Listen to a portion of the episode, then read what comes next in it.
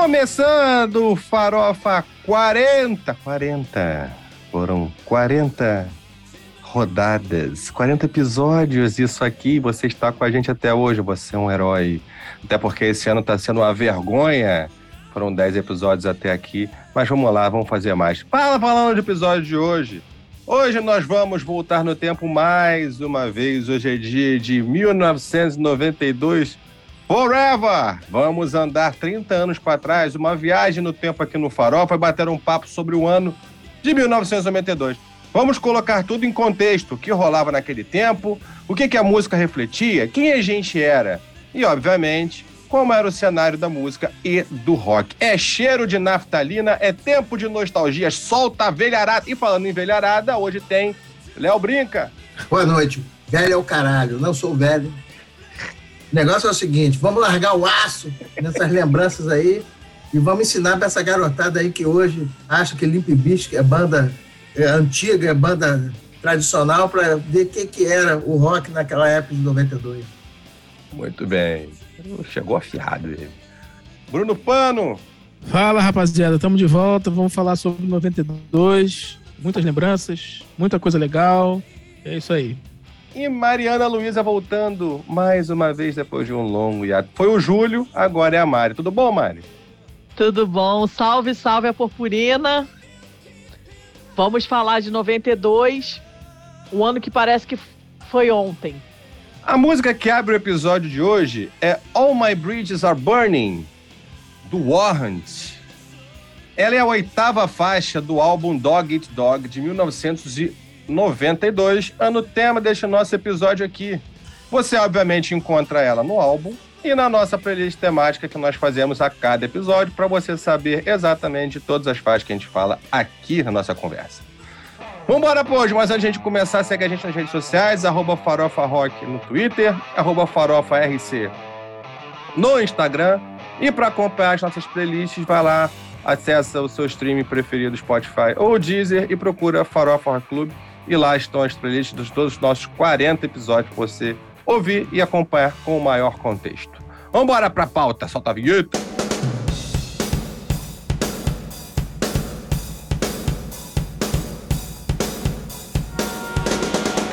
Gente, vamos lá. Vamos começar aqui com a, com a Mari. Marizinha, diz para mim, quem era você em 1992? Em 1992, eu era uma pós, entre aspas, adolescente, fazia estágio da faculdade de psicologia, era obesa, usava aparelho, ia no meu ortodontista 50 quilômetros de casa, porque não tinha na minha cidade. Eu moro em Lópolis, o meu ortodontista era em Ipanema. Aproveitava para poder andar a Rio Branco inteira de uma ponta a outra para poder comprar Metalhead, né? Que era a minha revista favorita, que tinha várias, vários roqueiros e etc.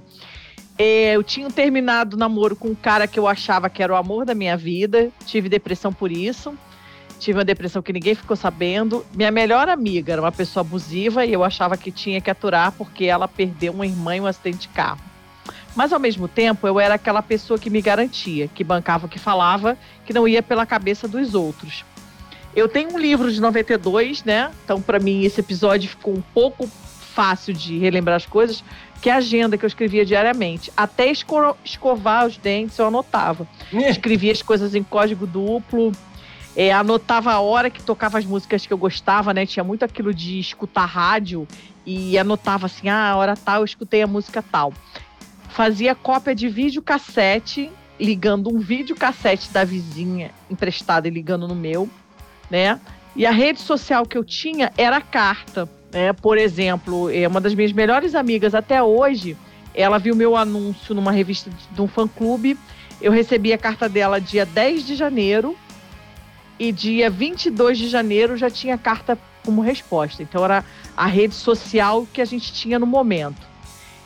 E parecia que então era... era rápido, né, cara? 12 dias para chegar, pô, molezinha. Sim, sim. Então, basicamente, esse é o meu resumo de quem eu era em 92 que eu acho interessante ter ouvido você dar raiz tudo é que é lembrar que naquela época era tudo completamente diferente. A começar, não tinha internet. Sim. Não tinha internet. não, as coisas não eram tão rápidas, tão fáceis, tão ah, ágeis assim, né? Eu já não sabia.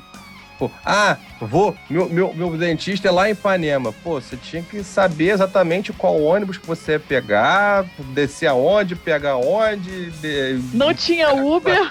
Não tinha Uber, não tinha Waze, não tinha GPS, não tinha porra nenhuma. Era, era na raça. E a gente chegava nos lugares assim, né? Eu fico pensando, outro dia tava, tava de carro, tava indo lá pro Rock in Rio. Aí eu tava pensando, pô, o Waze mandou uns lugarzinhos, né? Pô, pega aqui, você vai quebrar aqui, vai dar a volta, vai cair na estrada dos bandeirantes, reportar, lá, lá, lá. Meu irmão, na época, você faria. As pessoas não deixavam de chegar nos lugares porque não tinha Waze.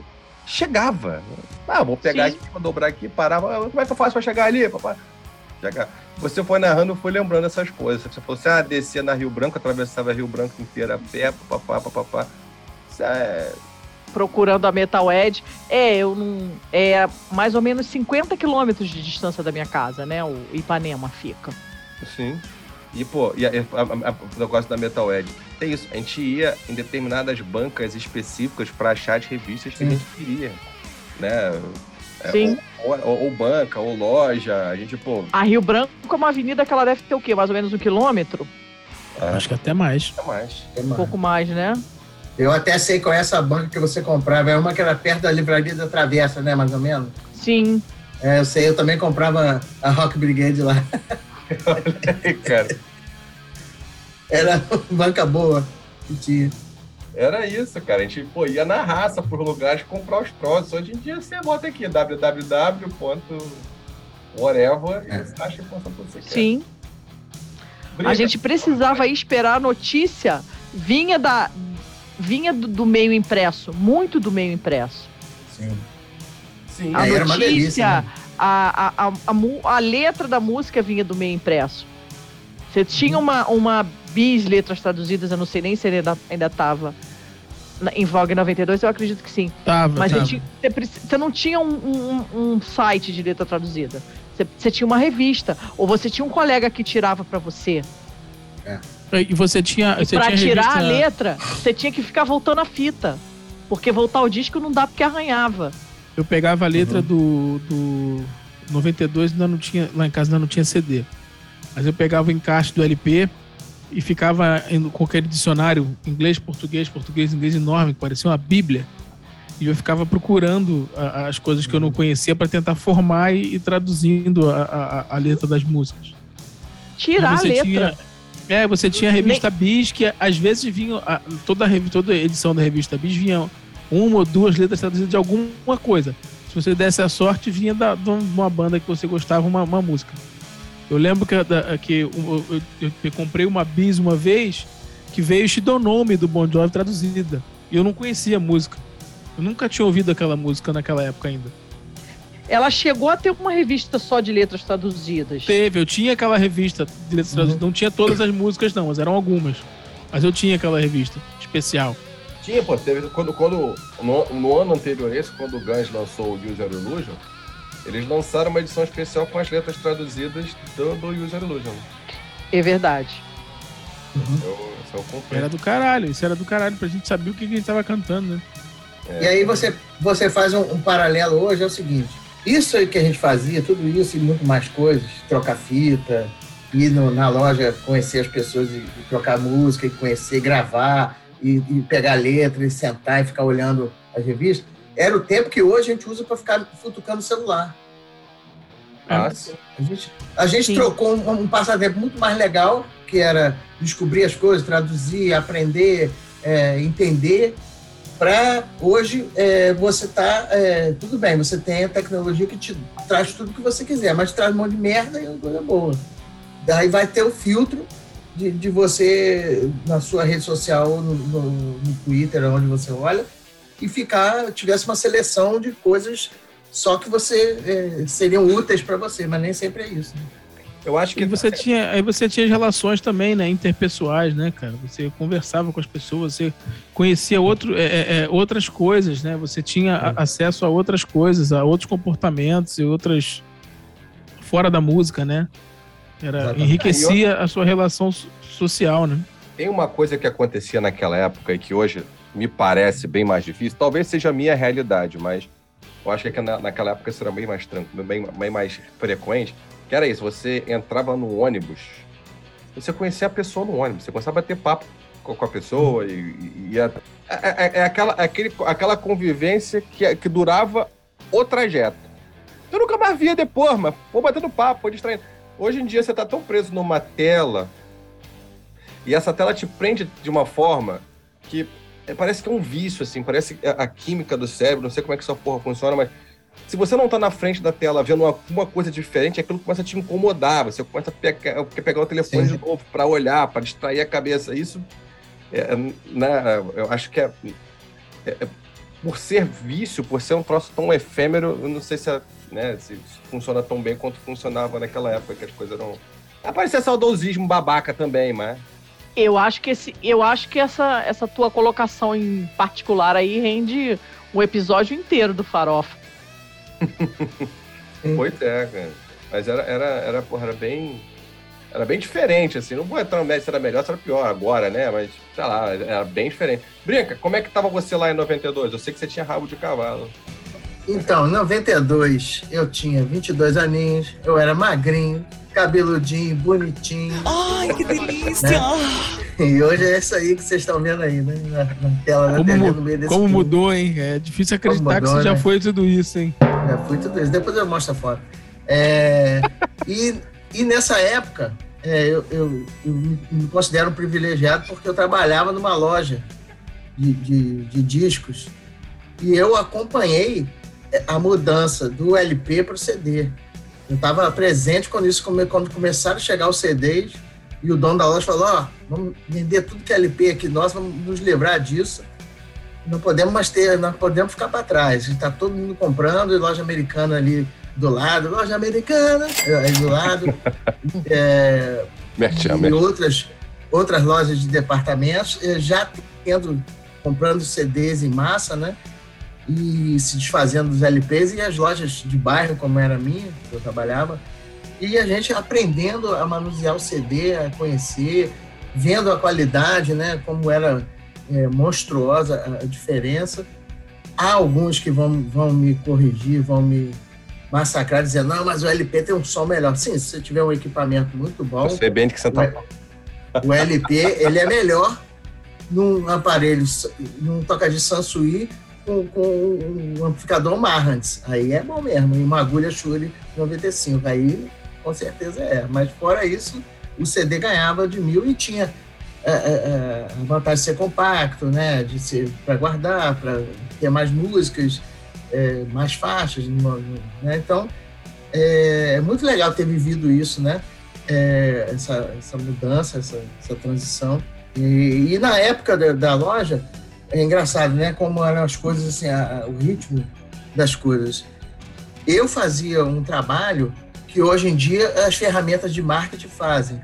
Aí, todo mundo que ia na loja, eu começava a conversar, como aí vocês já bem colocaram, e virava uma relação assim de, de amizade, de coleguismo, e eu ia cadastrando as pessoas num caderninho, com o telefone, com os gostos. Não, hoje fulano veio aqui, e falou que gosta disso e aquilo, peguei o telefone dele e eu comecei de repente no fim de um ano, dois que eu trabalhei, trabalhei na verdade uns quatro, cinco anos na loja, eu tinha um, um, um caderno enorme com o nome de todo mundo, com o telefone e quando as coisas chegavam e quando eu, eu fazia as compras junto com o dono da loja, eu já fazia as compras é, voltadas para o público-alvo que a gente tinha, com as informações que eu tinha conseguido e a gente vendia muito mais por isso e a gente eu ligava para cada um deles de uma, na parte da manhã fazia um, um telemarketing ativo né? E, e, e, o cara e vinha na loja pô você me ligou não sei o quê.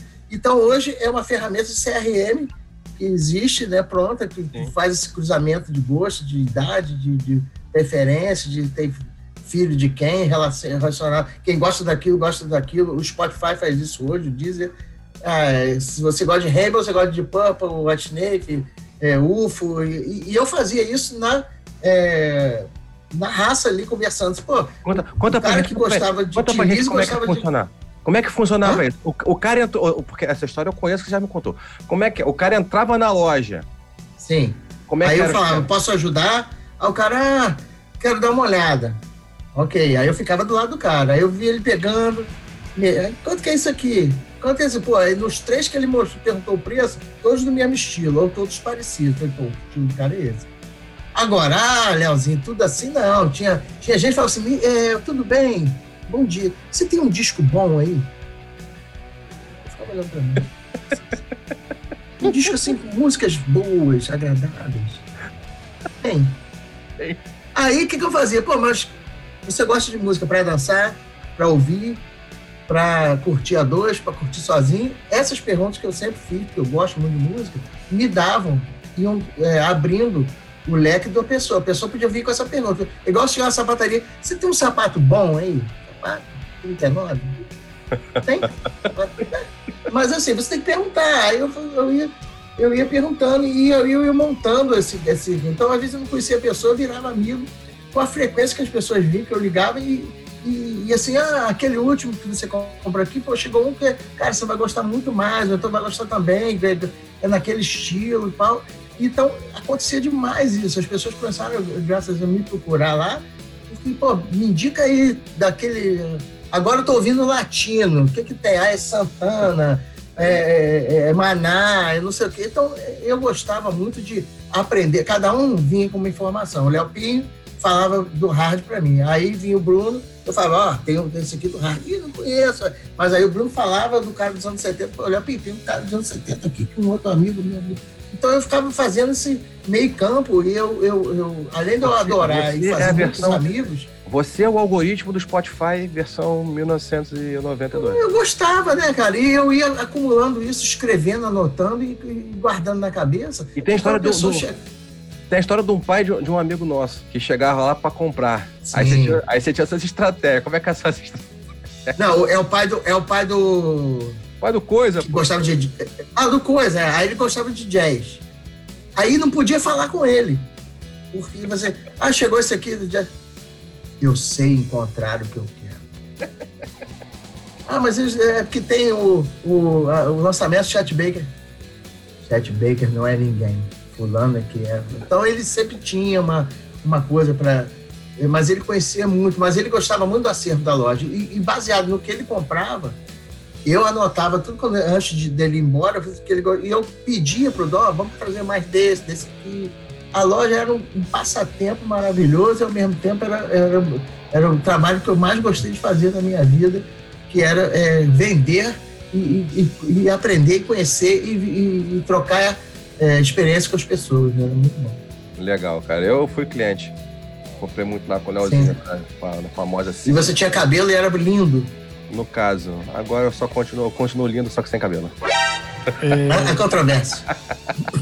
Brunão, aproveita aí. rapaz, isso é muitas emoções, como diria é, Bob Charles. Cara, 92, eu tava na, eu tinha 14 anos, novinho, esse pessoal tudo velho, já um na faculdade, o outro já trabalhava. Eu tinha 14 anos, tava na oitava série, hoje o nono ano, né? E tava descobrindo, tava saindo da bolha é, Bon Jovi e começando a descobrir outras bandas, outras coisas. É, lembro que eu, eu comecei a- Assim, tava naquela fase do, do, do, do Usual Illusion ainda, né? Uhum. Tinha sido lançado em 91, então tava bombando ainda na, nas rádios, né? É, eu lembro com, com muito pesada a saída da MTV do, do Canal 9 no Rio de Janeiro, que era o VHF, né? O Canal VHF. 9. É, Fala foi- não, fala não, que tá, tá anotado aqui pra falar daqui a pouco, pra chorar daqui É. a pouco. A MTV saiu e ela saiu logo, tipo, acho que foi em março de 92, se não me engano, março ou maio. Mas não foi muito. 8 de março de 92. Tá vendo? Foi em março. Então, assim, não deu muito tempo de, de, de- do ano é, começar, né? Assim. Então a gente já ficou órfão. Quem não tinha o HF ficou órfão. E era o meu caso. Eu perdi a MTV. Eu só fiquei com a rádio. Também. fiquei é, é, refém da rádio. Enfim, eu tava descobrindo outras coisas. Eu lembro, é, uma- assim, não sei se antecipar alguma coisa, mas assim, eu via muito Skid Row, cara. Muito, muito, muito, muito. Skid Row tava bombando, porque veio no Hollywood Rock em 92, então tava bombando muito, eu ouvi muito Skid Row. É, depois, mais pro, pro, assim, pro meio, pro, pro final, a coisa da intro metálica, e assim, enfim, foi, foi um ano de, de muita descoberta ah, ah, musical. Eu comecei a, a- a- Eu conheci muita coisa que eu não tinha interesse por conta de, de ser meio é, é, xiita, de só querer ouvir Bon Jovi, Bon Jovi, Bon Jovi. Então, assim, esse ano eu fui, fui, fui abrindo a minha cabeça para ouvir outras coisas, outras músicas, outras, outras bandas. Foi assim, mas foi um ano de descoberta, foi um ano, foi um ano bem legal, tem, tenho boas lembranças.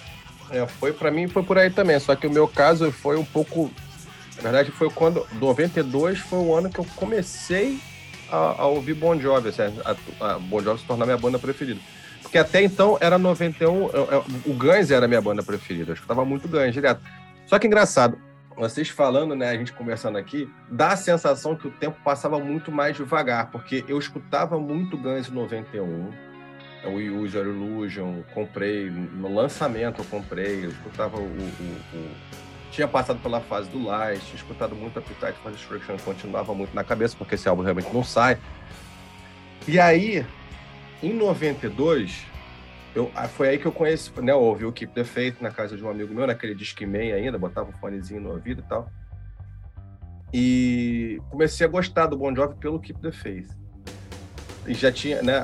Os outros amigos tinham feito fitas mesmo de músicas variadas, aí tinha My Baby, a gente escutava também Livre on a Prayer no, nas festinhas que a gente tinha, tudo isso em 92. Só que esse ato de, de 91 para 92 não foi um ato de seis meses, não- é menos de um ano na história. Me- Mas parece que eu fiquei um tempão sem ouvir Guns, e, e- porque eu tava de saco cheio, não aguentava mais ouvir Guns N' Roses. Mas na verdade eu tô falando de uma parada de seis meses, entendeu?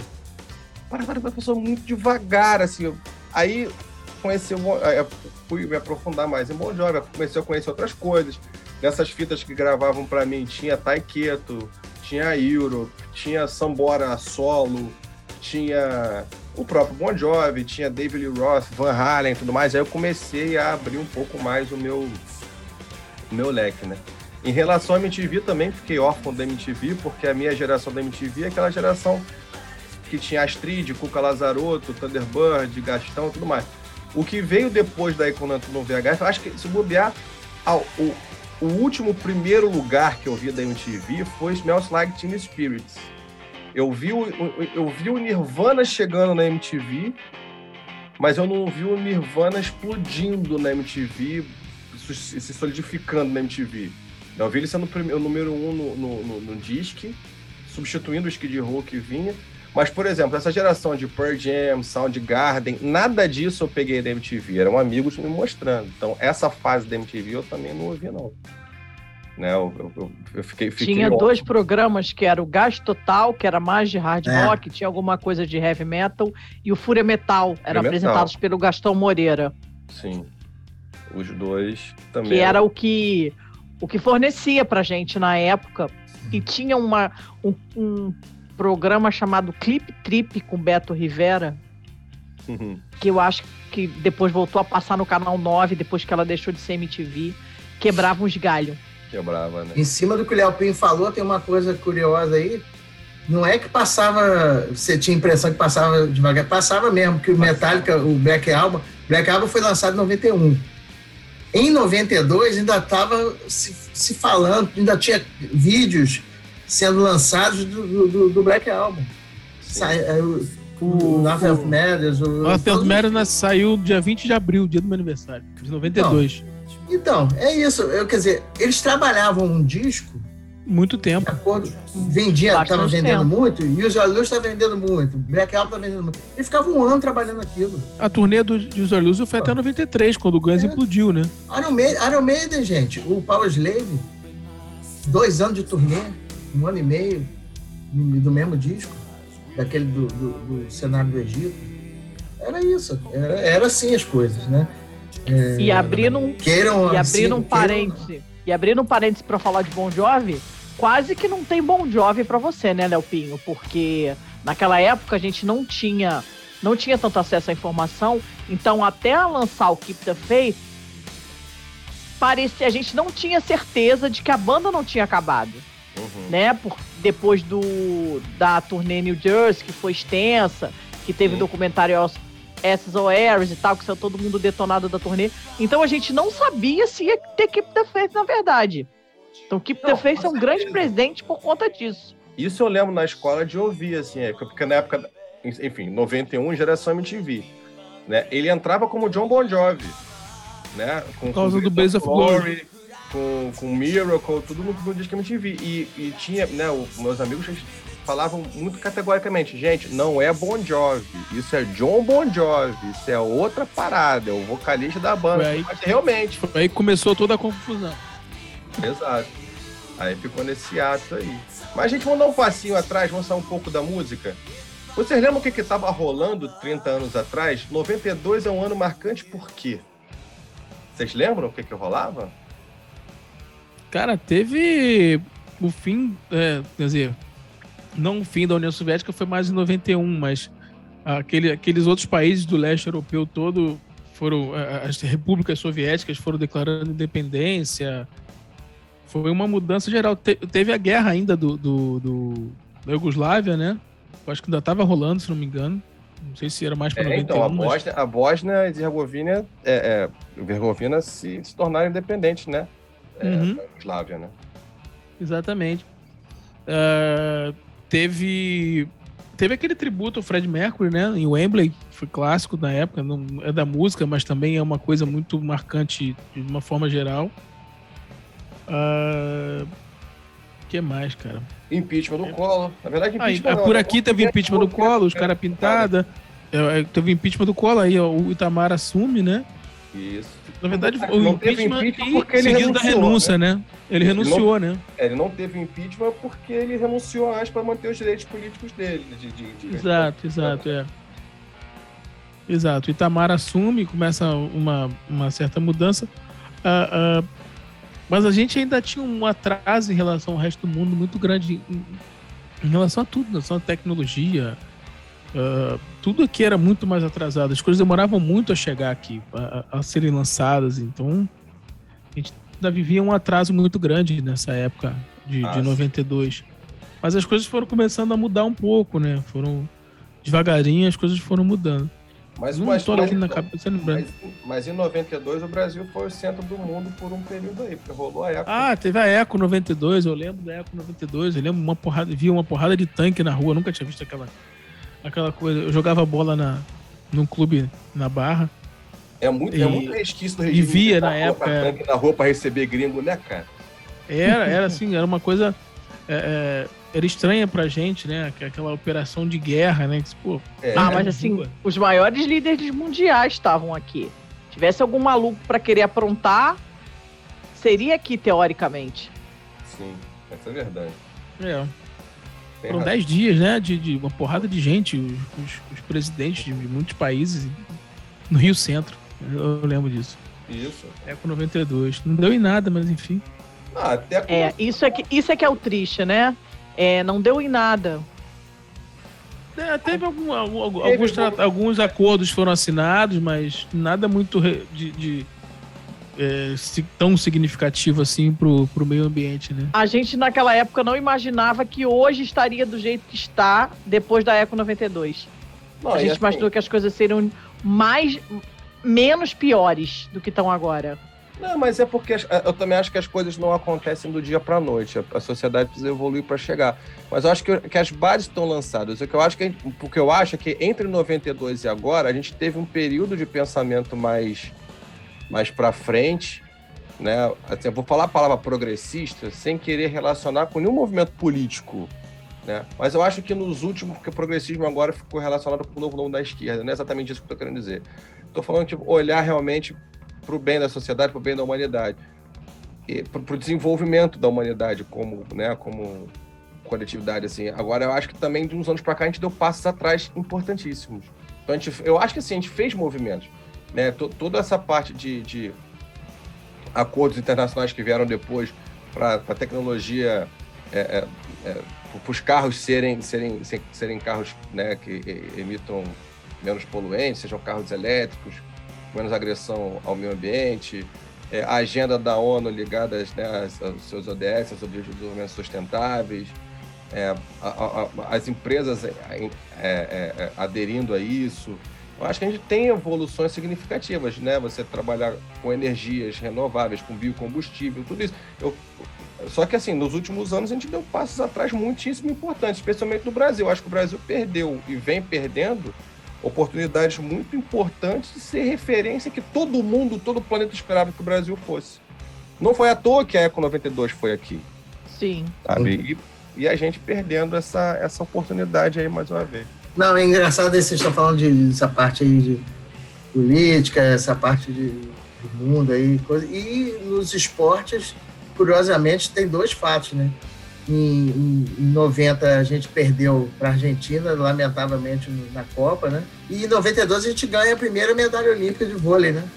Ah, e aí começa que começa a hegemonia do vôlei brasileiro no- no- no mundo, né?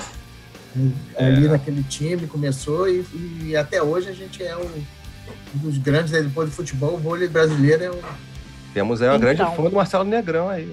Aque... Pois é. Aquela medalha, aquilo foi um sonho na minha vida. Vou falar uma coisa pra vocês. Eu sou fã do Marcelo Negrão, fiquei fã naquela época, eh, sou fã até hoje, tenho contato com ele até hoje. É um dos grandes orgulhos da minha vida de Tiete. Eu falo, gente, como Tiete eu venci na vida. E eu lembro que isso foi um domingo, domingo de Dia dos Pais, um domingo de manhã. Foi, foi.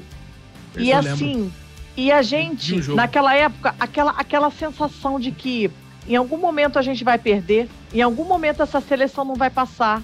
E ela veio passando, veio passando, veio passando, veio passando. E é até no vôlei a regra era diferente. Porque o que, que acontecia? Agora não, agora são pontos corridos. Cada vez que a bola cai no chão ou que tem uma definição, é ponto. Sim, Então você era Esperava vantagem, você só fazia ponto quando você sacava, né? Exatamente. Sim, sim. Então, assim, era, era muito E, mais Às vezes você ficava horas trocando vantagem e não tinha ponto nenhum. Aí por isso que as TVs pararam de transmitir vôlei, né? É. Sim, sim. Era imprevisível, né? Uhum, demorava horas o jogo, porque ficava trocando vantagem e não, não, ninguém fazia ponto. Não, e essa sensação que a Mari tá falando de que uma hora ia dar merda é porque, pô, a gente foi prata em Los Angeles, bateu Sim. na trave. Aí, pô, na, na de 86 em Seul, a gente também ficou pelo caminho. E era uma geração incrível que tinha o William, Bernard, Renan, Montanaro, Xandó. Era, porra, baita de uma geração.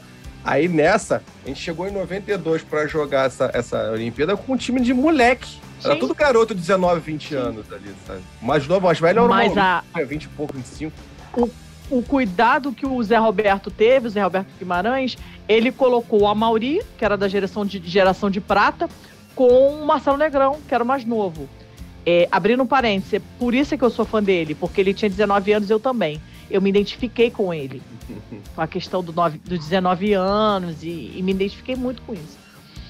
E o que, que aconteceu? E o Amauri palestrou para eles no, na, na final, né? Antes da final, o Amauri palestrou. Eu já tive aqui, eu queria fazer diferente.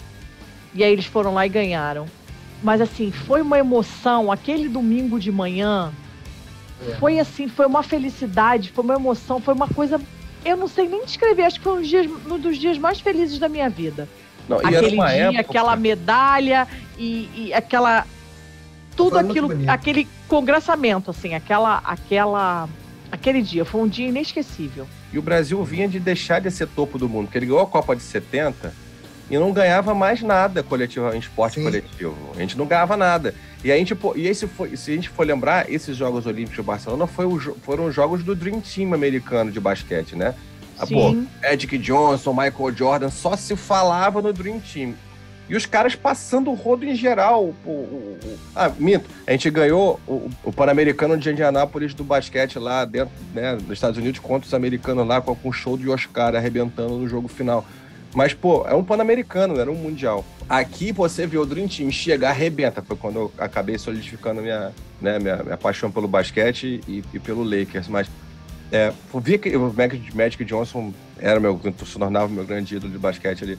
Você vê aqueles caras passando por cima de todo mundo, ganhando medalha de ouro, e você olha, você olha os moleques brasileiros passando por cima de todo mundo, em outra moda- modalidade, fazendo a mesma coisa. Cara, foi lindo, pô. Pra quem tá batendo palma pros ídolos dos outros, poder bater palma pros meus, sabe? Achei aquilo, porra, maravilhoso, assim. Ô, Léo, e, e foi por causa desse jogo do Pan-Americano que o- os Estados Unidos parou de usar os, os universitários na seleção para começar a usar o- os profissionais. Porque Exatamente. até então eram era sempre todos os times norte-americanos de basquete eram me- meninos novos, o, o- do- né, estudantes e tal. Eles não usavam os, os caras da NBA. É, é, Quando, o- quando o Brasil ganha lá, aí foi, porra, vamos ter que usar.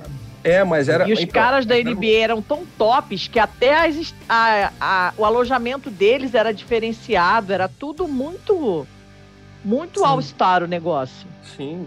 E, mas pare, a- até onde eu sei, posso estar redondamente enganado, falando uma merda aqui enorme, é, não podia nas Olimpíadas utilizar Ah. atletas profissionais. Eles tinham que ser Ah. atletas amadores.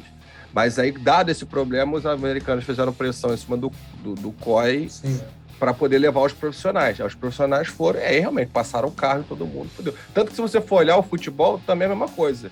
Né? Uhum. Você, você não pode levar acima de 23 anos, a menos que sejam três, eu acho, acima de É. 23.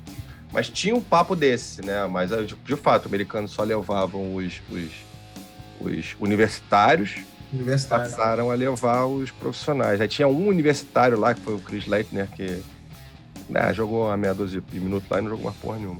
Mas esse- essa lembrança do, do, do vôlei é, é incrível, assim. E óbvio, não, foi- e não foi, assim, foi tão forte que a gente até esquece do Rogério Sampaio, que levou o meio médio do judô também, na mesma Olimpíada, né? Sim. Tava o Bosch, Primeira medalha também prata. ajudou.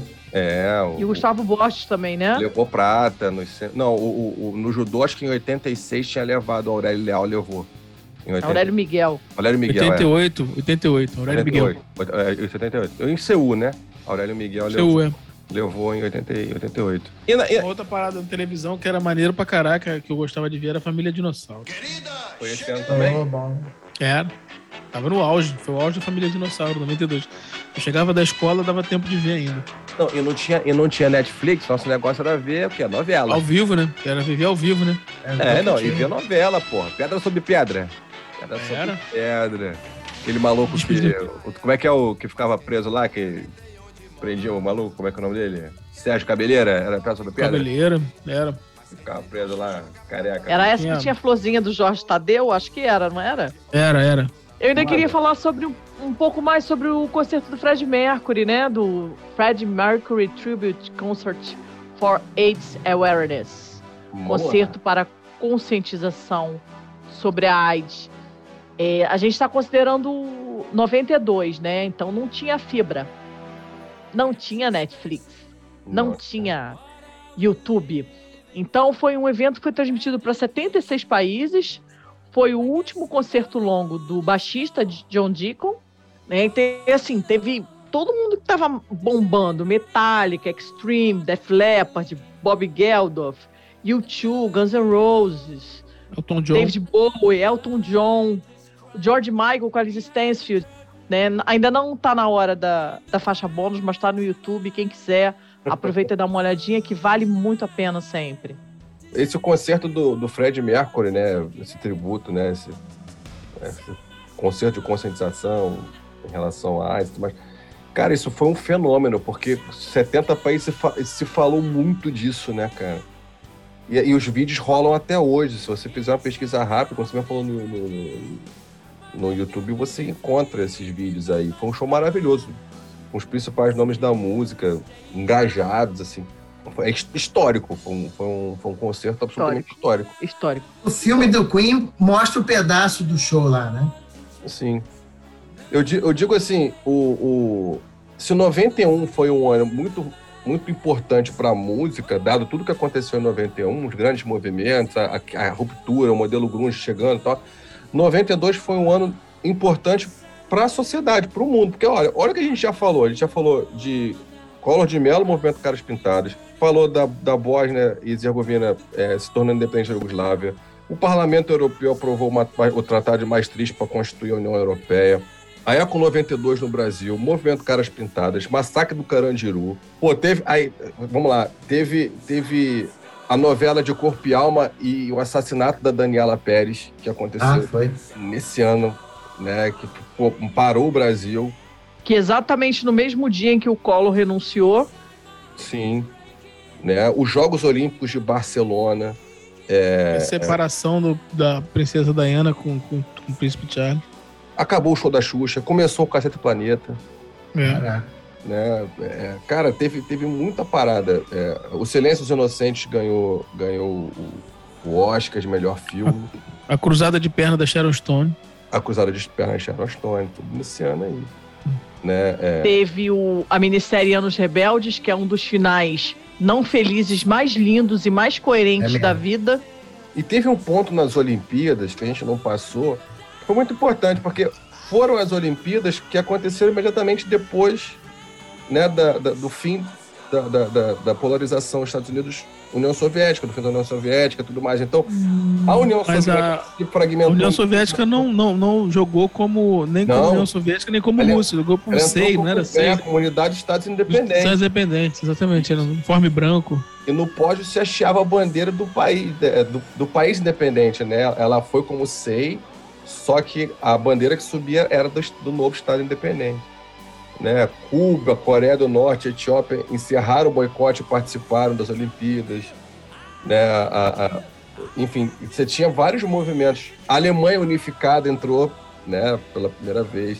Então foram vários movimentos e refletidos no esporte. Era uma coisa que eu via nos livros de história e eu achava que nunca ia acontecer. Interessante, né? Pois é. Né, se, você vê que é- é, politicamente, a, a geopolítica internacional estava muito representada nos Jogos Olímpicos de 92. Isso foi, foi Uhum. muito caralho mesmo. É, Verdade. E a gente teve também outras coisas. Teve o, o cinema, teve o, o guarda-costa, né? isso. Mudança de hábito também. Que é um puta do outro, um puta filme. Gente, bom pra caralho. Sim. É. O que mais que a gente teve? Pô, minissérie Novo de Copacabana. Novo de Copacabana, tive- tinha no, no SBT Carrossel, a novela do Cirilo, Carrossel. Pois é. Você Decide estreou na Globo também. Também é. Modelo É um interativo. formato inovador pra televisão, que o público ligava pro, pro número pra escolher o, o final, né? Interativo, interativo. É, é o início da interatividade na televisão É quase- Era, um- isso era- falar, era é uma quase- enquete.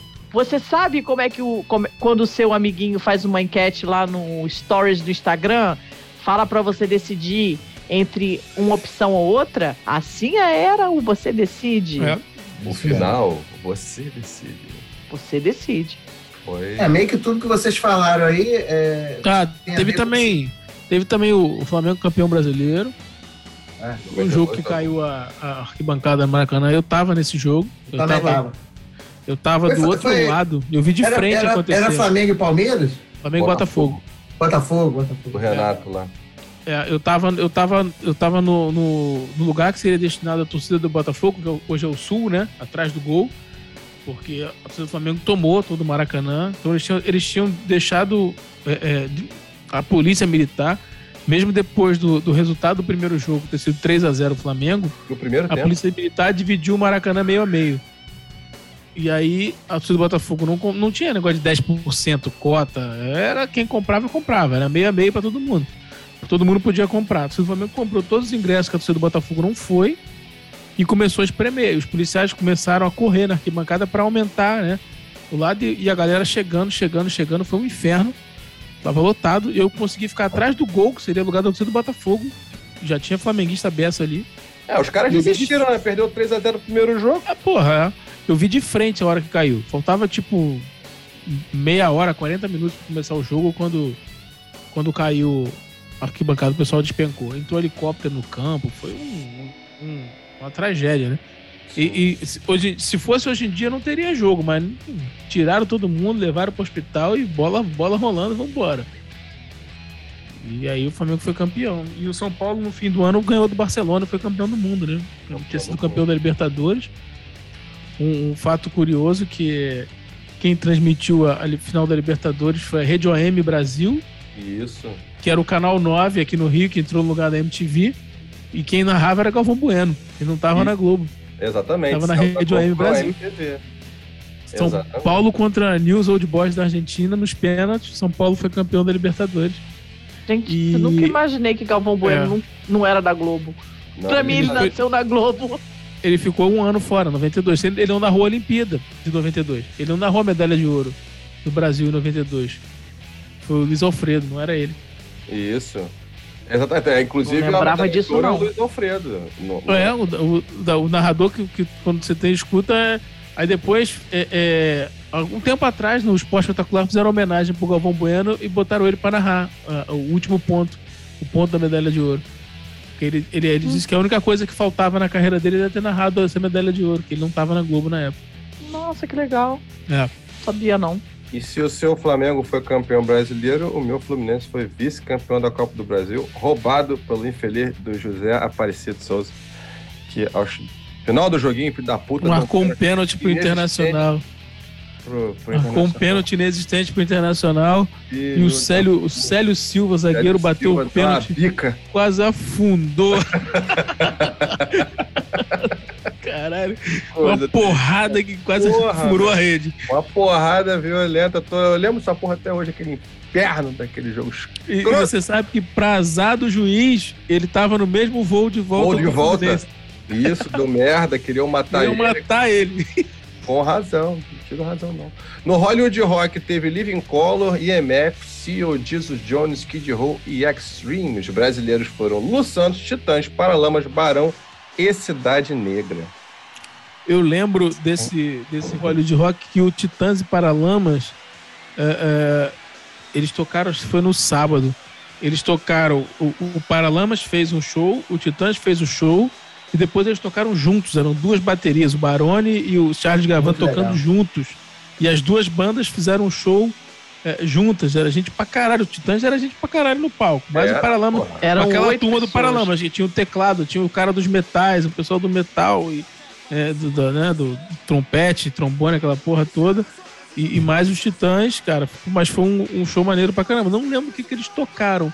Mas eu achei legal, ficou marcado na minha cabeça de ter. Foi a primeira vez que eu vi duas baterias tocando juntas. E, e- e sincronizadas, né? E foi, foi do caralho isso. Foi, foi uma experiência legal. E foi um, um- um festival que eu acompanhei assim pela televisão, mas acompanhei a fundo. Eu vi os shows de sexta, os de sábado e de domingo. Que era o, o domingo foi, foi Skid Row, foi o domingo, se não me engano. Cara, e eu fiquei doido, a Extreme, a por- porra toda. Assim, bem legal. O Living Color, já conheci o Living Color da MTV. Foi, uma- foi legal ver o show dos caras também. Foi, foi, bem, foi bem maneiro. Mas o show do Skid Row eu achei fantástico na época. Hoje em dia, assim, se você for olhar, nem foi um show assim, ah, tão sensacional. Ah, foi. Foi sensacional, sim. Foi sensacional.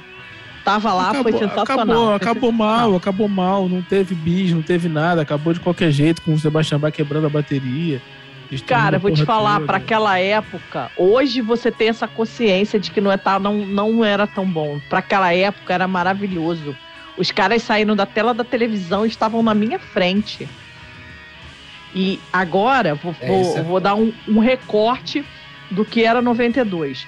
Hoje, quando as pessoas vão a um show, o que, que acontece numa música mais lenta, ou uma música que o, que o artista pede? As pessoas ligam a lanterna do celular para fazer uma iluminação especial. Uhum. É. Em 92, o Extreme tocou no Hollywood Rock. Ele fez uma cover de Love of My Life, do Queen, inclusive precedida por um, um esporro do Nuno Bittencourt, que o, o jornalista do Jornal do Brasil falou mal do Nuno Bittencourt. Tem o Jornal do Brasil. A gente vem cá tocar, espera ser gente para chegar cá. Eles começam a fazer mentiras, respeito a que não estou a tocar viola, que isso é tudo playback, são né, como eles queriam muitas mentiras. Tem muitos que são bons, mas estão sempre à procura de, ah, para pôr merda no jornal, sempre, sempre à procura. A gente, nós estamos aqui para você, para você, e não é para os, para os jornalistas, estamos aqui para tocar para vocês. O Jornal do Brasil vai te foder.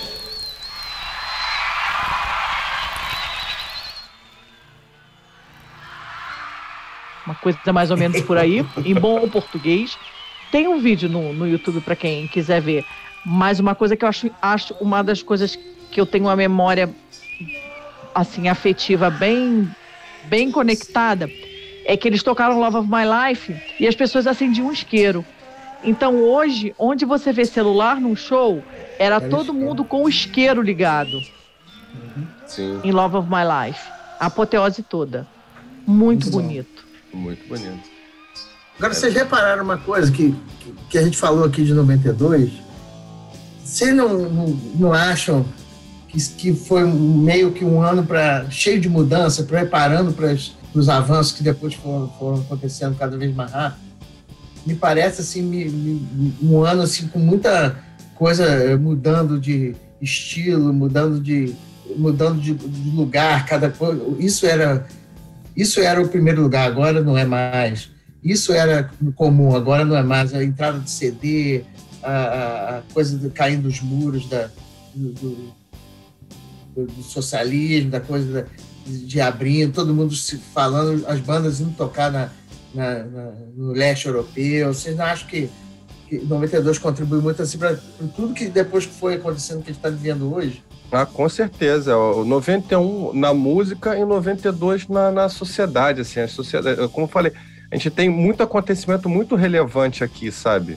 É, é, e, que, e, que, e que definiu o- o- os contornos do mundo nos anos que vieram a seguir, sabe? E, e- e até hoje, né? Enfim, óbvio que você tem os seus desdobramentos, mas foi um ano é, de, de muitas mudanças, de muitas quebras e, e- renovações, por assim dizer, né? Parece que pegaram o mundo, deram uma sacolejada, assim, viraram a coisa para baixo agora, é assim.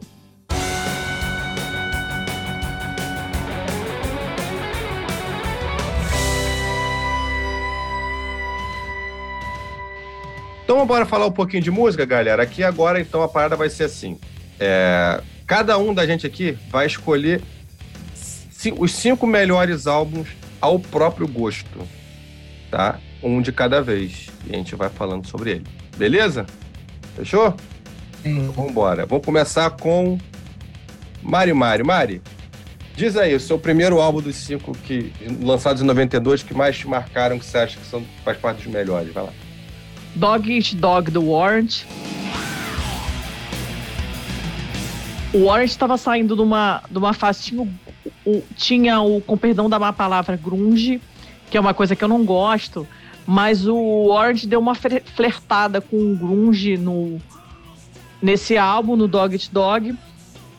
E eu acho ele bem interessante, é um álbum forte, ele assim, ele tem bastante Assim, eu tava acostumada com umas músicas mais rock, mas assim, mais mais assim, mais, mais lentas, até as mais roqueiras mais lentas. E ele tem umas batidas assim mais pesadas que na época não eram, hoje não, hoje é que suco pra mim. Que eram mais assim, eram mais mais fortes em termos de instrumental.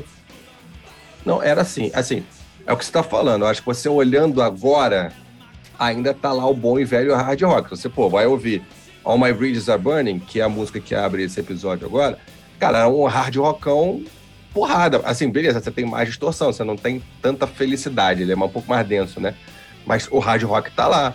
O Hollywood Far So Good, a mesma coisa. É o que eu acho é que pesa um pouco essa vibe do grunge. Porque aí você pega, por exemplo, as baladas, você tem, pô, Andy Warhol Was Right, Os right. Que ela, a, a letra dela é, é, é- é trágica, assim, é bem, é bem, é depressiva, assim, né? Conta, né, a história do cara que, pô, por que que tudo dá certo pra ele e pra mim não dá? E o maluco chega... É papo lá, se não me engano, fala da história do Lennon lá, né, do, maluco que assassinou o John Lennon. E Bitter Pill, Bitter Pill é outra. Tá lá, no, tá lá na letra, né, na- na- no título, Bitter Pill, né? Mas é um álbum muito legal. Eu, eu gosto muito do Dog Dog, do Hunt. Acho um álbum muito maneiro.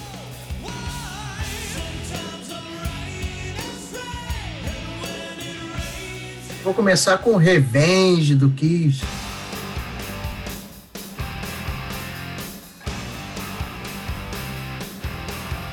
Porque o Kiss vinha aí de lançamentos não tão é, de sucesso, não tão marcantes, né? E, e Revenge mostra um lado pesado aí do Kiss que a gente nunca tinha visto, né? Até combinou com uma turnê e teve o, o- eles tocaram no Monster, Philips Monster of Rock aí que teve em São Paulo nesse ano e tocaram, estavam na turnê do, do Alive 3, né? E o Revenge é, é o disco que está por trás dessa, dessa turnê. E é um disco recheado aí de, de músicas pesadas, né? De, de- de composições assim bem trabalhadas. O Kiss não fazia muito isso, né? Sempre muito no, no rock and roll, no hard. Mas assim, é, é, o Revenge é um, é um hard pesado, denso também, como você já falou aí do Ward. E eu, eu, vou começar com esse disco. O Revenge foi para mim muito marcante. Revenge tem uma das músicas mais lindas que eu ah, acho sim. do Kiss, que é Every Time I Look at You. Ah, sim, também. Ah, é bonita mesmo. Não, tem a Holy, tem Every Time I Look at You. É, a Holy, a Holy também eu gosto muito.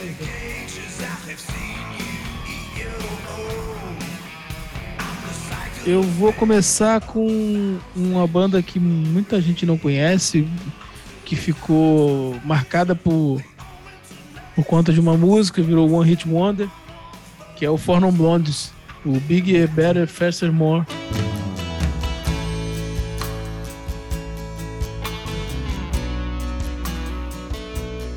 Que é um disco que, por conta de, de WhatsApp, é, me chamou a atenção na época e eu comprei o disco vinil, um dos poucos vinis que eu, que eu tinha na época, né?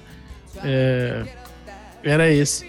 E me surpreendeu, porque tinha muitas músicas boas, assim, apesar de uma produção aparentemente, hoje em dia, com conhecimento maior que a gente tem, é, é uma produção parece barata, né? Porque é simples, mas é um, tem muitas músicas legais, cara. Eu, eu destaco até, é, é além de, de, WhatsApp, que ficou conhecida, mas você tem é, Spaceman, que também foi single, que saiu, é uma baladinha bem, bem agradável.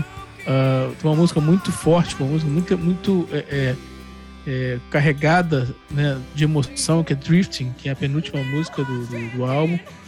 Uh, você tem é, já tem um, um, rock de arena, Calling All the People, que uma coisa mais, mais alegre. Enfim, é um álbum muito muito legal, muito bem feito. Eu vou até assim como parafraseando nosso amigo Aníbal, eu recomendo a audição porque é meio que surpreendente. Você fica preso Abraça, ao, ao, ao, maravilhoso. É, você fica preso ao, ao WhatsApp, a, a, a, música, né? Parece que, que a banda não tem mais nada, mas o álbum é bem legal, cara. Eu, eu tô sempre escutando, mexe eu escuto alguma coisa dele. É, então, o meu. Não, é, assim, eu conheço muito pouco. Eu fico. For Non Blondes, eu fico no no WhatsApp mesmo, né? Na, na, na... What's Going On, mas o nome isso, da música é, é WhatsApp. É WhatsApp, é isso mesmo.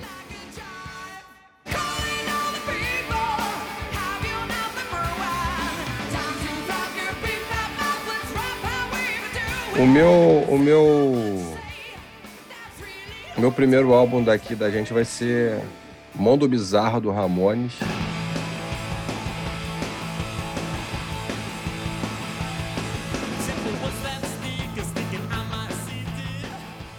Filha da puta. Cara, Mundo Pegou Bizarro. o meu, porra. Baita de um álbum. É, é, tem umas músicas do caralho, assim, ele, ele, ele dá uma. Ele segue um pouco a linha do, do, do Brain Drain, né? Que tinha sido lançado aqui, tem Pet Cemetery e tudo mais. Ele, ele, ele, tem músicas. O punk rock tá ali do Ramones, só que ele começa a trabalhar as músicas um pouco melhor, com um pouco mais de recurso técnico, né? Não são aqueles aquela arrebentação de, de, de acorde repetido e tudo mais. Ele, ele é, isso você vê muito isso no, em Poison Heart. Poison Heart ela já tem esse trabalho um pouco mais refinado, Strength to Endure também. E tem lá também as, as, as, os bons e velhos punk rocks que, que são do caralho. As mensagens são, são, são muito legais de ouvir. Tipo, Censorship fala de, de, ó, tá aí o nome, censura, né? né? E, e, e ela conta a história né, da, da virada para os CDs, né? Do, do, é, que tipo, o que, que, é esse? Que selo é esse que você está colocando no, no, meu CD aí? O que, que, que, isso quer dizer? Que tipo censura é essa? Então a contestação raiz do Ramones está lá, o som punk rock está lá, o censorship, anxiety está lá, mas esse, esse, essa mistura que começou com Brain Drain, né? E vem para cá, Brain Drain com Pet Cemetery, com a Believe Miracles, isso reflete aqui também com outras faixas, com Strength to Endure e Poison Heart. Então, é um álbum que foi eu comprei ele em LP. Me marcou por ter sido um dos primeiros LPs que eu comprei com meu próprio dinheirinho. Eu lembro claramente de, de pegar o LP lá no meio e falar, cara, é Ramones, eu quero esse aqui. E levar para casa feliz da vida que tinha comprado a parada do Ramones.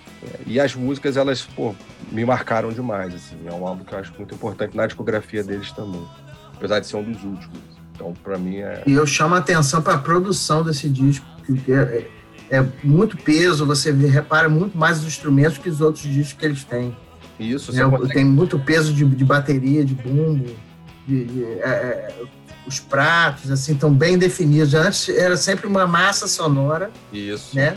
De, de revolta, de raiva. Que E funcionava muito pra estética da banda, né? É muito legítima da estética, mas eu- esse mundo bizarro você começa a ver um peso de baixo. É o primeiro é, disco com o CJ Ramone, né? É. dele. Mas é, é, você vê um peso, não sei se é a influência dele, mas o, o da banda mesmo. Que, e a produção é, é, é muito me- melhor, né? É isso aí. Slaughter the Wildlife.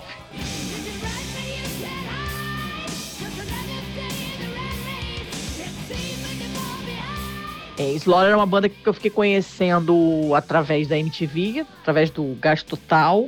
Esse disco eu consegui um tempinho depois, não no ano que ele foi lançado, porque né, naquela época era muito difícil a gente ter, assim, ou você tinha um amigo que você que tinha o disco, ou você conseguia comprar o disco, ou você esperava alguma oportunidade. Aí um amigo meu foi para os Estados Unidos, trouxe para mim, a maravilha.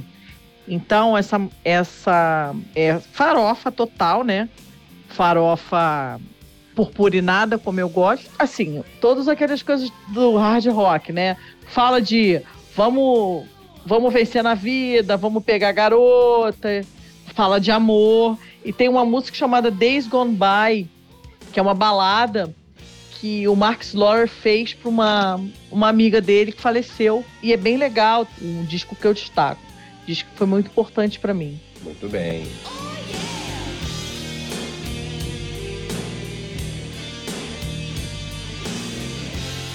Então, continuando aí nessa pegada de mudança, né? Como eu já falei antes aí, que, que 92 foi um ano de mudanças aí. Depois do Kiss ter mudado, eu vou de Wasp.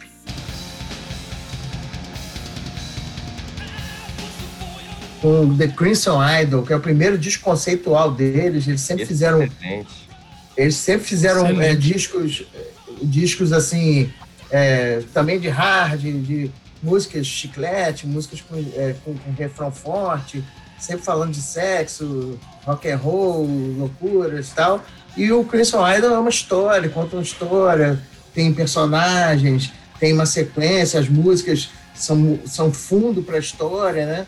E, e aí são músicas tensas em momentos tensos, e músicas mais raivosas eh, eh, em momentos de, de brigas, de, de, de- de batalhas. Então é uma coisa é, bem trabalhada, né? E o, Black Laws, ele, ele praticamente grava tudo, né? A banda tinha se des- é, desmontado, né, da sua banda original. E aí acho que só fica o, o Chris Holmes de, de guitarra e o resto são músicos novos que tinham entrado. E meio que ele grava tudo, ele grava eh, fora guitarra, lógico, mas ele, ele toca bateria, dá palpite na bateria, botou um outro cara para fazer é, umas partes, mas assim, é um disco muito dele, né? É um trabalho assim muito dele, do Black Laws, e, e- e um conceito assim bem diferente da, da, da carreira da, da banda, que depois disso ele até foi outros álbuns conceituais a, a banda fez, mas esse é o que marca a mudança, né, do 92, o ano das mudanças. O Wasp também foi assim. Pô, esse álbum é bonzão mesmo. Muito legal. Ele é, ele é- ele é bem agressivo, Sim, mas ao mesmo tempo ele tem umas passagens melódicas muito legais. É, muito bonito. É mais amadurecido do que aquela. Grandes sucessos do, do- da dos shows deles estão nesse disco. né? Sim, pô, se bobear pra mim é o melhor álbum do, do Wasp. Eu acho também. Boa tarde. Boa tarde.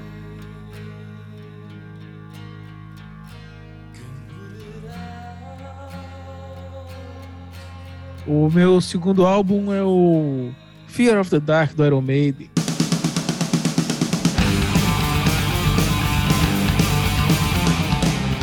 O último álbum de estúdio da primeira passagem do Bruce Dixon e o primeiro álbum sem o Adrian Smith, né? Uhum. com, com o, o Janik Gers, que é o. Hoje em dia é o guitarrista presepeiro, é o. Tipo aquele teu amigo que joga videogame com você, o teu primo menor que joga o videogame com você com o controle desligado. Enquanto ele fica fazendo graça, o Adrian Smith e, o- e o Dave Murray ficam tocando efetivamente a guitarra. Maravilhoso. É, é, que ele joga, ele bota a guitarra no chão, pisa na guitarra, ele roda a guitarra. defeito. E enquanto ele fica fazendo essas micas no palco, fazendo essas graças, é o guitarrista de circo, e os caras estão lá tocando a porra da música. Não, tem que Ele se abre, abre, abre, abre, abre, abre, abre. Abrindo parêntese. Yannick Guedes é sócio do Vasco, dá licença. Obrigado. Olha aí. pois Boa é. noite. Coitado, ele- ele não sabe, ele não sabe a merda que se meteu. Pois é. Mas assim, o álbum não traz nada de diferente. Um álbum do Iron Maiden né, que a gente tá acostumado a ouvir. Mas você tem grandes músicas ali que são tocadas até hoje. Be Quick or Be Dead, é, From Here to Eternity, A Fate to Stranger, uh, Wasting Love, né? Que, que fez um grande sucesso na época. Ah, eu gosto de Judas Be My Guide é, e Fear of the Dark, né, cara? Que é um... Que a- até hoje, É um é, clássico. 30 anos depois, tá no, é um clássico, né? Se tornou um clássico, né? Ah, eu acho É, que foi- aqui no, aqui no Brasil, principalmente, é quando a banda se desmistifica um pouco, ela começa a atingir um público maior. Né? Porque, pô, Uhum. é, é isso, você vai. Né, eu tô falando, acabei de ir no show deles aqui no Rock in Rio. Você toca Fear of the Dark, todo mundo conhece Fear of the Dark. É o Fear of the Dark e a Ana Júlia do Iron Maiden, né? É, é, é essa e, e o Wasting Love também, né, cara? O Wasting Love também, todo mundo conhece o Wasting Love. É, mas eles não tocam.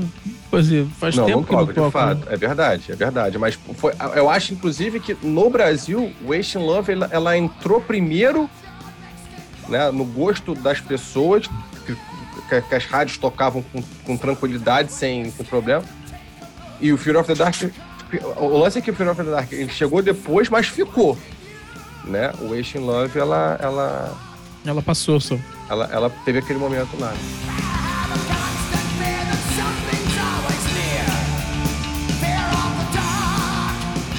Então, o meu segundo álbum, eu deixei duas rodadas, ninguém falou. Eu vou falar. É o Keep the Faith.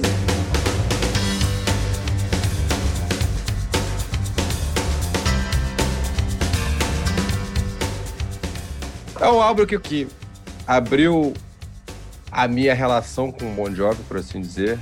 Antes É eu mesmo? conhecia, é, eu conhecia outras coisas espaçadas, assim, eu conhecia uma música ou outra. I'll Be There For You, Living on a Prayer, já tinha ouvido You Give Love a Bad Name, é, Live- é, é, é, Born to Be My Baby, mas parar pra ouvir e conhecer profundamente a banda foi esse álbum que me despertou. Eu ia na casa do amigo meu, jogava basquete comigo, eu falei, tinha um Discmanzinho e tinha um Keep the Faith importado. E eu botava, botava a gente pra ouvir, é, e a música Keep the Faith me, me ganhou logo na largada. E eu, daí pra frente, foi só aprofundar mesmo. Foi, foi o primeiro, inclusive esse álbum, o CD que eu ouvia na casa dele, ele me deu de presente quando a gente comprou, ainda em 92, o nosso primeiro tocador de, de CD. É, não foi o primeiro, é, eu comprei o, o, o Blaze of Glory e ele me deu o Keep the Faith, né? Porque eu já estava imerso no, no universo. E é um álbum que ele marca o retorno da banda depois do, do hiato, que acontece ao final do New Jersey. A banda totalmente desgastada, John Bon Jovi tentando suicídio, se jogando o carro. Aí, aí ele cria, ele faz o, o- a trilha sonora do Young Guns 2, o Rich Sambora faz o Stranger in This Town. E voltam, se reúnem. Em 92 lançam Keep the Faith, que marca uma nova fase da banda, que larga para trás aquela veia hard rock oitentista e passa por um som mais rock puro. Ela não é tão hard rock, ela é mais um rock puro, assim, tem muita coisa, tem muita influência de Rolling Stones ali, É um várias bom disco, é um bom disco. você tem músicas mais amadurecidas, um rock mais puro, né?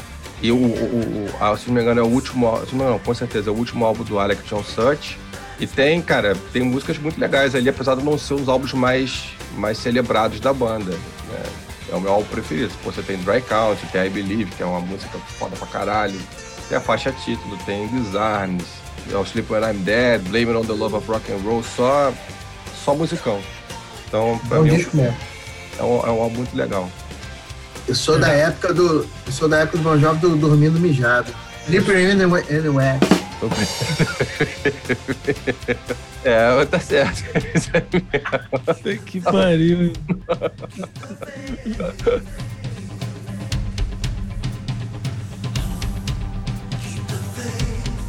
Adrenalize do Def Leppard.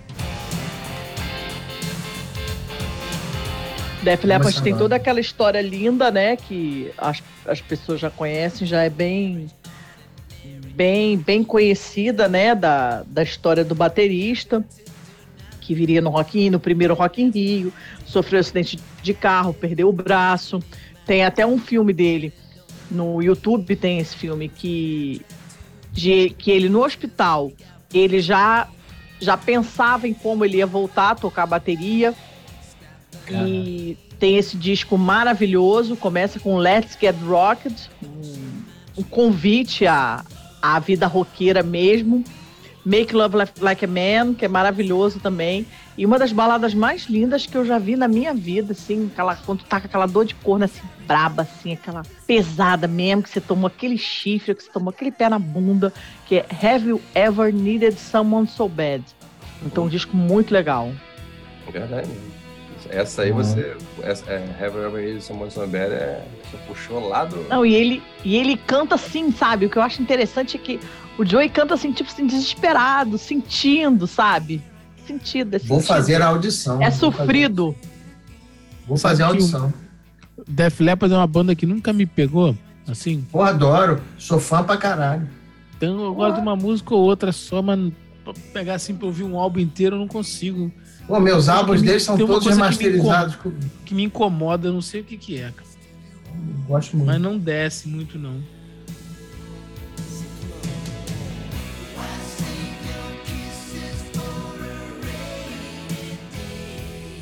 Então eu vou de Amazing Words do Dream Theater.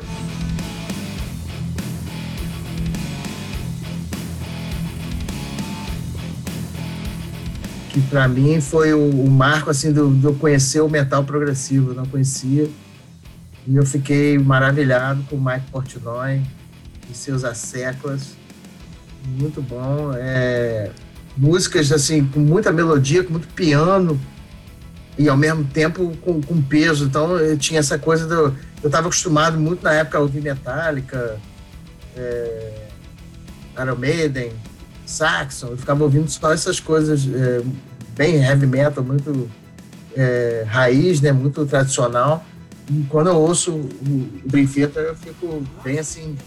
Pô, nunca tinha ouvido uma coisa dessa, que eles misturam uma coisa calma com muito peso, porque para mim progressivo era Pink Floyd, era era Genesis, Supertramp, Kansas, que era uma coisa assim que é bacana. Vou ouvir um progressivo hoje, coisa leve, bem trabalhada, grande as músicas.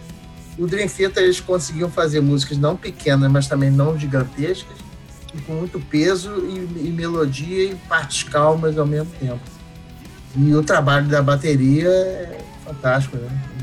Eu que tento tocar bateria, eu fiquei maravilhado com o Mike Portnoy.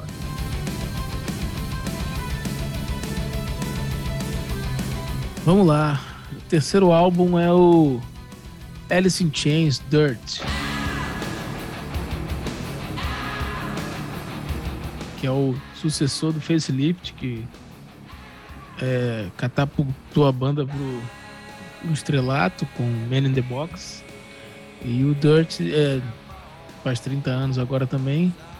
E apesar de ser mais da turma do grunge, eu não vejo o Alice in Chains tão, tão grunge assim quanto os outros. Não sei, Concordo. sabe? Eu acho ele um pouco diferente, por isso que eu até gosto desse álbum. Eu gosto muito de Down in a Hole, Ten Bones e, e, e- e Dirt e Wood, que é a, que é a minha música preferida do, do, do Alice in Chains há, há muitos e muitos anos.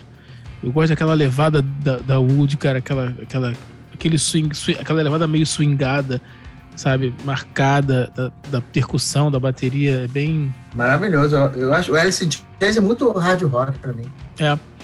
E assim, eu gosto muito desse álbum. Então, a minha dica, meu, meu terceiro álbum da, da noite aí é, é esse, é o Dirt do, do Alice in Chains.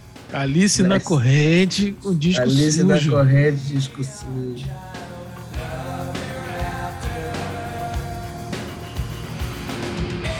O meu terceiro álbum vai ser o Rage Against the Machine. Rage Uhum. Against the Machine.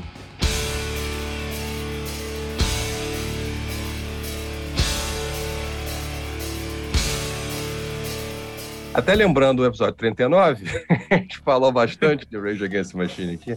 Eu também acho que ele, ele é um álbum que dá uma virada, uma guinada no rock. Ele não é o grunge, né? Mas ele coloca, o, o, ele traz um rock bem mais agressivo, como ninguém fazia na época. É um, é um outro, é um, é um metal diferente. Não é o metal do Metallica, não é o metal do Iron Maiden, não é o metal que veio depois. É muito singular.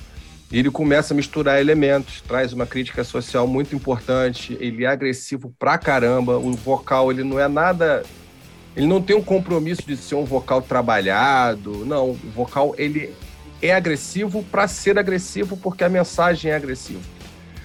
Então ele, ele inaugura uma era que não é exatamente o grunge, que não é o metal tradicional, ele teria um caminho próprio que depois é seguido por muita gente. O new metal bebe muito da, da até onde eu vejo, né, apesar de, das, das, controvérsias que a gente levou por aí, ele bebe muito da fonte do que o Rage começou, né, em, em, lá em 92. Então, o álbum que ele é uma virada de, de, de página para um caminho deles, uma identidade muito deles. Eu acho que é super, faz super sentido a gente tá, colocar ele aqui como um dos álbuns mais destacados de 92.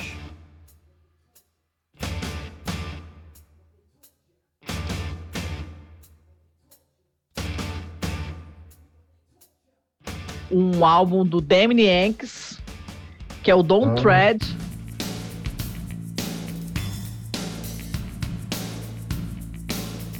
Nossa. Damien Yanks é uma banda juntou, juntou dois caras dos anos 70, quer dizer, tá todo, todo mundo ativo ainda hoje. É um né? super grupo, né? É um super grupo. Como... É, o que a Frontiers faz hoje é.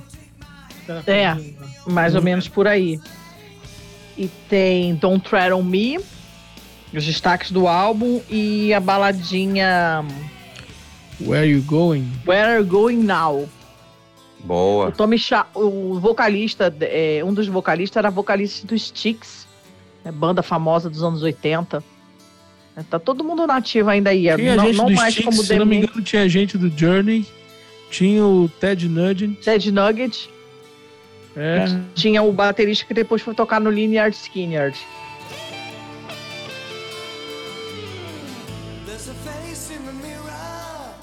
Então, gente, meu quarto álbum é o R.E.M. Automatic for the People.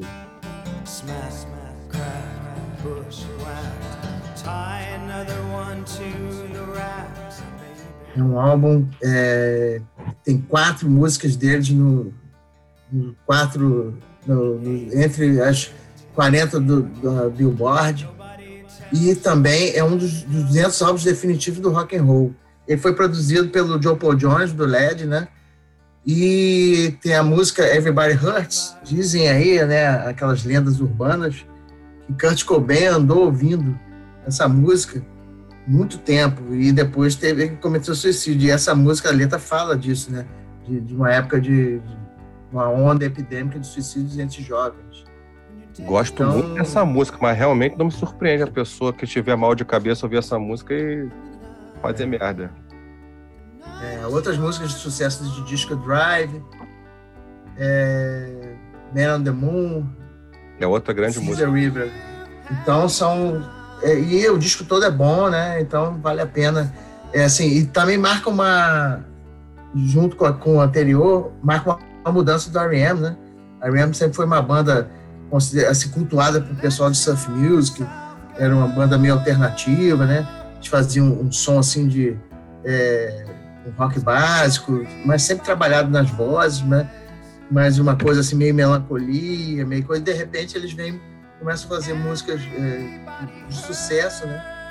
No mercado norte-americano e Automatic for the People é um auge disso aí. Muito bem.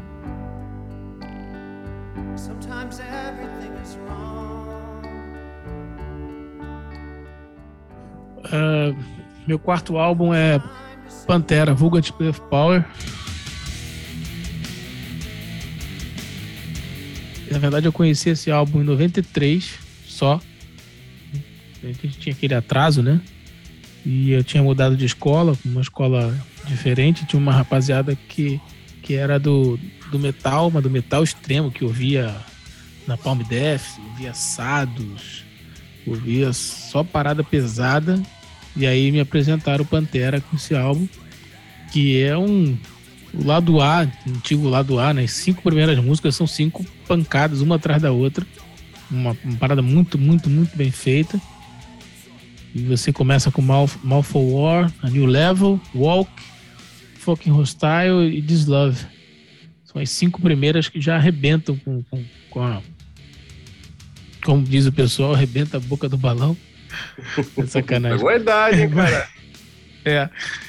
Não, mas assim, é muito. Cara, é, é impressionante. Eu, depois de muito tempo sem ouvir né, nessa coisa dos 30 anos, 92, que eu fui ouvir de novo, eu botei falei, caralho, mas é. é, é, é a porrada é, é, é grande.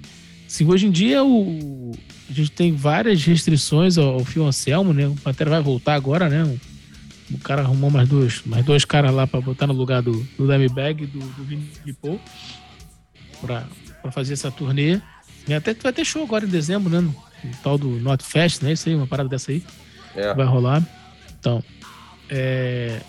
E eu fui ouvir de novo, cara, e é sensacional. Agora, é, hoje em dia, eu tenho, eu falando, eu tenho essas restrições ao comportamento do, do Fio Anselmo, umas coisas que ele andou falando aí, andou fazendo, meio. Uma parada meio que esquisita aí que ele andou fazendo. Então tem essas restrições, mas o álbum é muito bom. assim, é uma- um álbum de uma outra época, uma outra história, não tem nada a ver. Mas é, é- eu acho bom pra caralho. Esse é meu quarto álbum.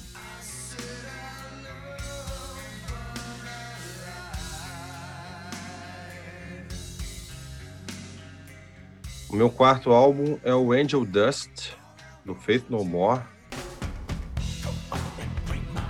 Bom, Faith No More, ele, ele é uma banda que ele acaba sendo muito marcada pelo The Real Thing, que foi lançado em 89. É, que estão os grandes sucessos, mais conhecidos no Brasil. Aí eu tô falando né, de From Out of Nowhere, Epic, é, é, All Into Pieces. Fallen to Pieces, que talvez seja o maior, maior sucesso deles aqui no Brasil. Mas o Angel Dust ele vem logo depois, tipo, uma- tem o, o, o, o álbum ao vivo que vem na sequência, mas de álbum de estúdio o Angel Dust vem na sequência do, do The Real Thing. E ele traz algumas músicas muito legais. As pessoas não costumam não conhecer tanto o Faith No More, mas ele traz faixa como, como Small Victory, que, porra, a intro do Small Victory é um troço arrepiar, assim, é muito, é muito legal. É, Midlife Crisis, que é um dos grandes sucessos deles também.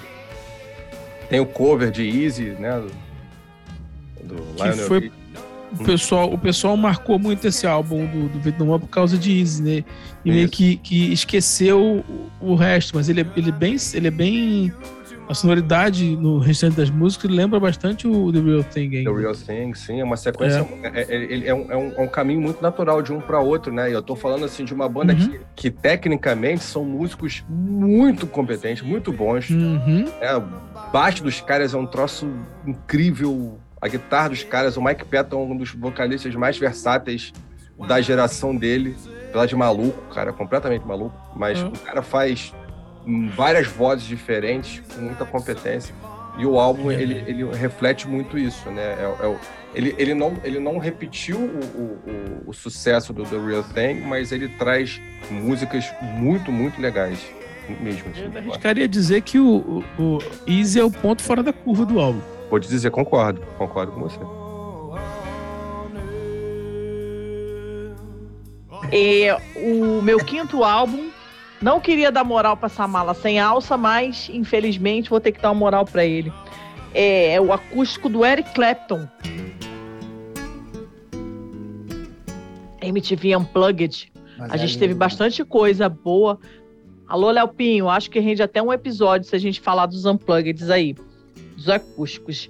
E um Bora. destaque para Tears in Heaven, que é- não sei se as pessoas sabem, mas o Eric Clapton teve um filho que faleceu com 4 anos de idade e num acidente, caiu do prédio e uma, a moça foi fazer uma limpeza e deixou uma janela aberta, não se tocou e o menino foi lá e caiu. Tears in Heaven realmente é uma música que fala muito bem disso, né? Foi o carro-chefe do, do disco, a música vendeu assim absurdamente, né? O, o Clapton falou da, da dor dele de uma forma muito bonita e o público acompanhou, né? Pegou isso para ele, trouxe pro coração. E é isso, é esse disco aí que eu, infelizmente, vou dar moral para esse negacionista que não toma vacina, Mas é. De vez em quando a gente faz um, um elogio.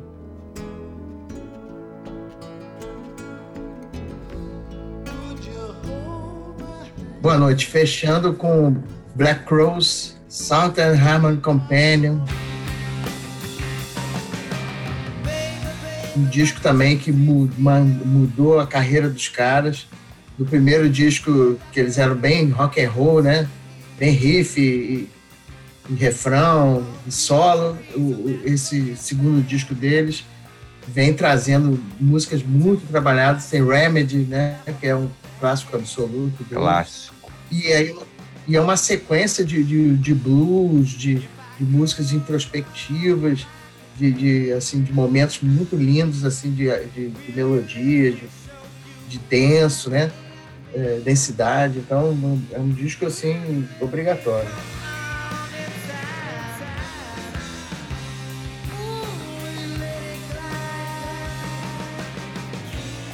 Fechando, eu vou de Black Sabbath, The Humanizer. Não é o meu preferido, mas entrou nessa lista por conta de ter sido o último álbum inédito do Dio com o Black Sabbath. Exatamente. Maravilhoso.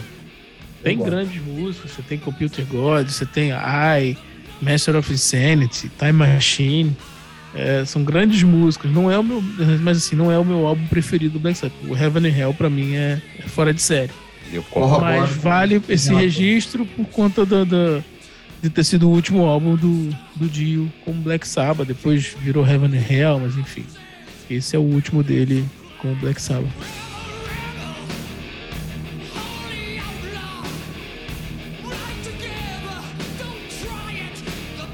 Meu último álbum, fechando aqui os nossos 20 álbuns definitivos de 1992, é o Lucky Town, do Bruce Springsteen. O Springsteen ele lança dois álbuns em 92, ele lança o Human Touch e lança o Lucky Town. Que o Bruce ele costuma, ele costuma intercalar, né, álbuns de folk com álbuns de rock, né? Folk barra folk rock e, e rock. Esse é um álbum de rock. Tem algumas músicas que são muito legais desse álbum. Ele, vai, ele tem uma vibe muito positiva, né? É, isso está refletido, é, inclusive nas letras das músicas, inclusive das três que eu vou citar aqui como os grandes destaques, que são Better Days, Leap of Faith e Lucky Town. São as três músicas que para mim são as melhores do álbum. É, tem, tem, ele lançou clipe para várias delas, inclusive. É um álbum muito legal, nessa vibe super positiva, ele com a Street Band, é, enfim, é sempre um diferencial, né, na, na- no, no som do cara. Então, para mim, fecha o, o, o meus cinco com Lucky Town.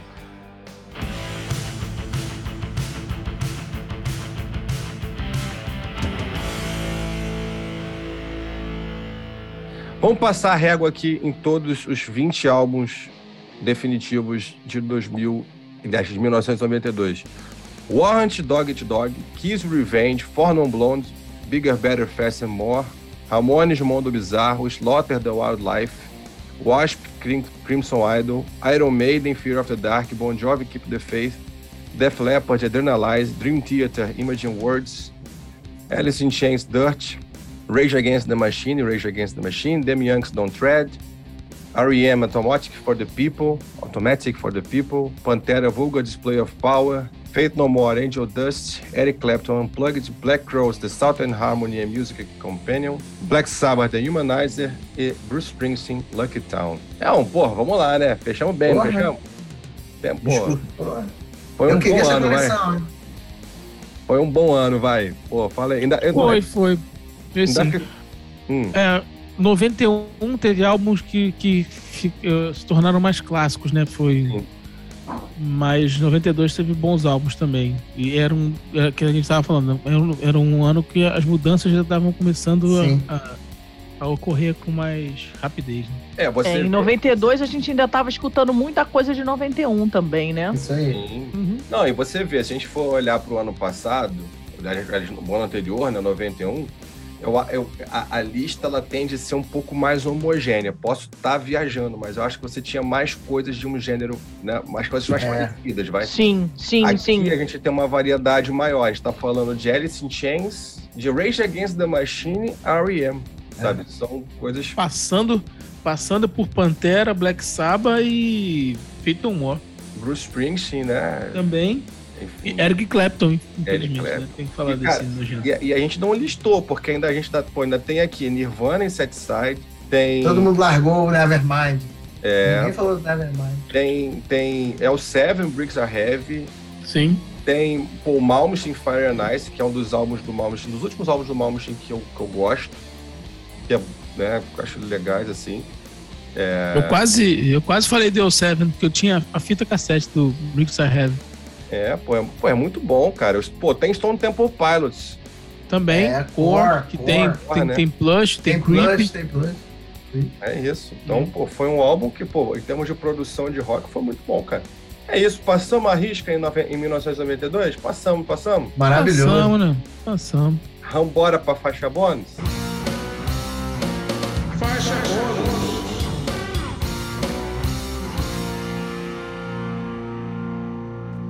A minha faixa bônus, ela é um vídeo no YouTube. É Sarah Brightman e José Carreiras, Amigos para Sempre. Amigos para sempre, you always be my friend. Amigos para sempre means a love and É a música tema das Olimpíadas de 92. As Olimpíadas da minha vida essa música é linda, é maravilhosa, fala de amizade. E eu vou contar uma coisa para vocês.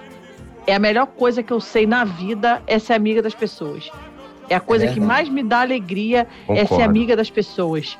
É a faixa bônus que eu quero deixar para vocês nesse resumo de 92 aí, do que foi esse ano pra gente. Muito bom. Leozinho, faixa bônus temática 1992. A minha faixa bônus é homenagem à grande amiga Mari, é você procurar no YouTube o último set de Brasil e Holanda do voleibol masculino, decisão.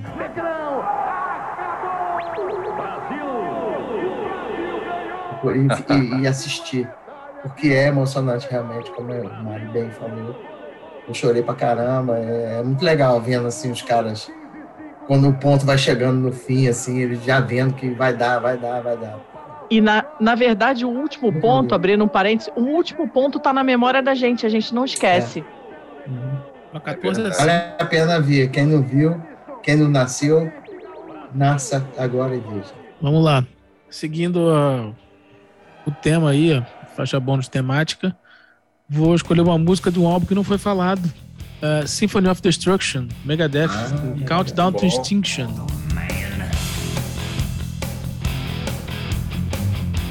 Excelente. Ninguém falou do Megadeth com esse Olha álbum. É porque foi aquele negócio de vamos deixar pro amigo. deixa que eu deixo. Com deixa que eu deixo, deixaram quicando, eu chutei. É, deixaram quicando, eu chutei. É, então é isso. Symphony of Destruction, a música do álbum Countdown to Extinction, Megadeth, também fazendo 30 anos esse ano. Muito Excelente bem. escolha. A minha faixa boa. Excelente. A minha faixa bônus, Leozinho vai dizer assim: é, é, é, é. Minha faixa bônus é uma faixa bônus. É, ela, é uma, ela é uma faixa que não tá no Spotify. Ela é, se não me engano, a 13 terceira faixa do álbum Keep the Faith. Ah, tá vendo? É, é a 13 terceira faixa. Aqui no, no Spotify não tem, pelo menos no brasileiro. É uma música chamada Save a Prayer ela tá no, na, no álbum. É, no, é no é. nacional que tem, no importado que não tem. Que ela, que ela não. Ela não. Ela não parece com o resto do álbum. Ela tem uma pegada de se bobear até mais parecida com, com These Days do que com Defeito. E ela não parece muito com o que o Bon Jovi fez antes, nem com o que ele fez depois. É uma música diferente e uma música muito legal de ouvir. A mensagem é muito forte, muito, muito legal, muito gostosa mesmo. E a música é muito boa de ouvir. Então fica aí a sugestão para vocês que não estão no, não vou encontrar no Spotify, procura no, no YouTube. Que Tem no YouTube. E é uma, cara, também. pra mim é uma das melhores músicas da banda, assim. Eu gosto. Eu muito. gosto também, gosto Foi. muito. É isso aí, rapaziada. A gente espera que vocês tenham gostado. Acho válido, além de ouvir, obviamente, a Chelsea Simões, um monte de bobagem que a gente fala, parar, perder um tempo- o tempinho de vocês para escutar, porque tem coisa boa. Vocês fazerem, obviamente, seus próprios juízos de valor, tirar suas próprias conclusões. Valeu, Farofalha. Até o próximo.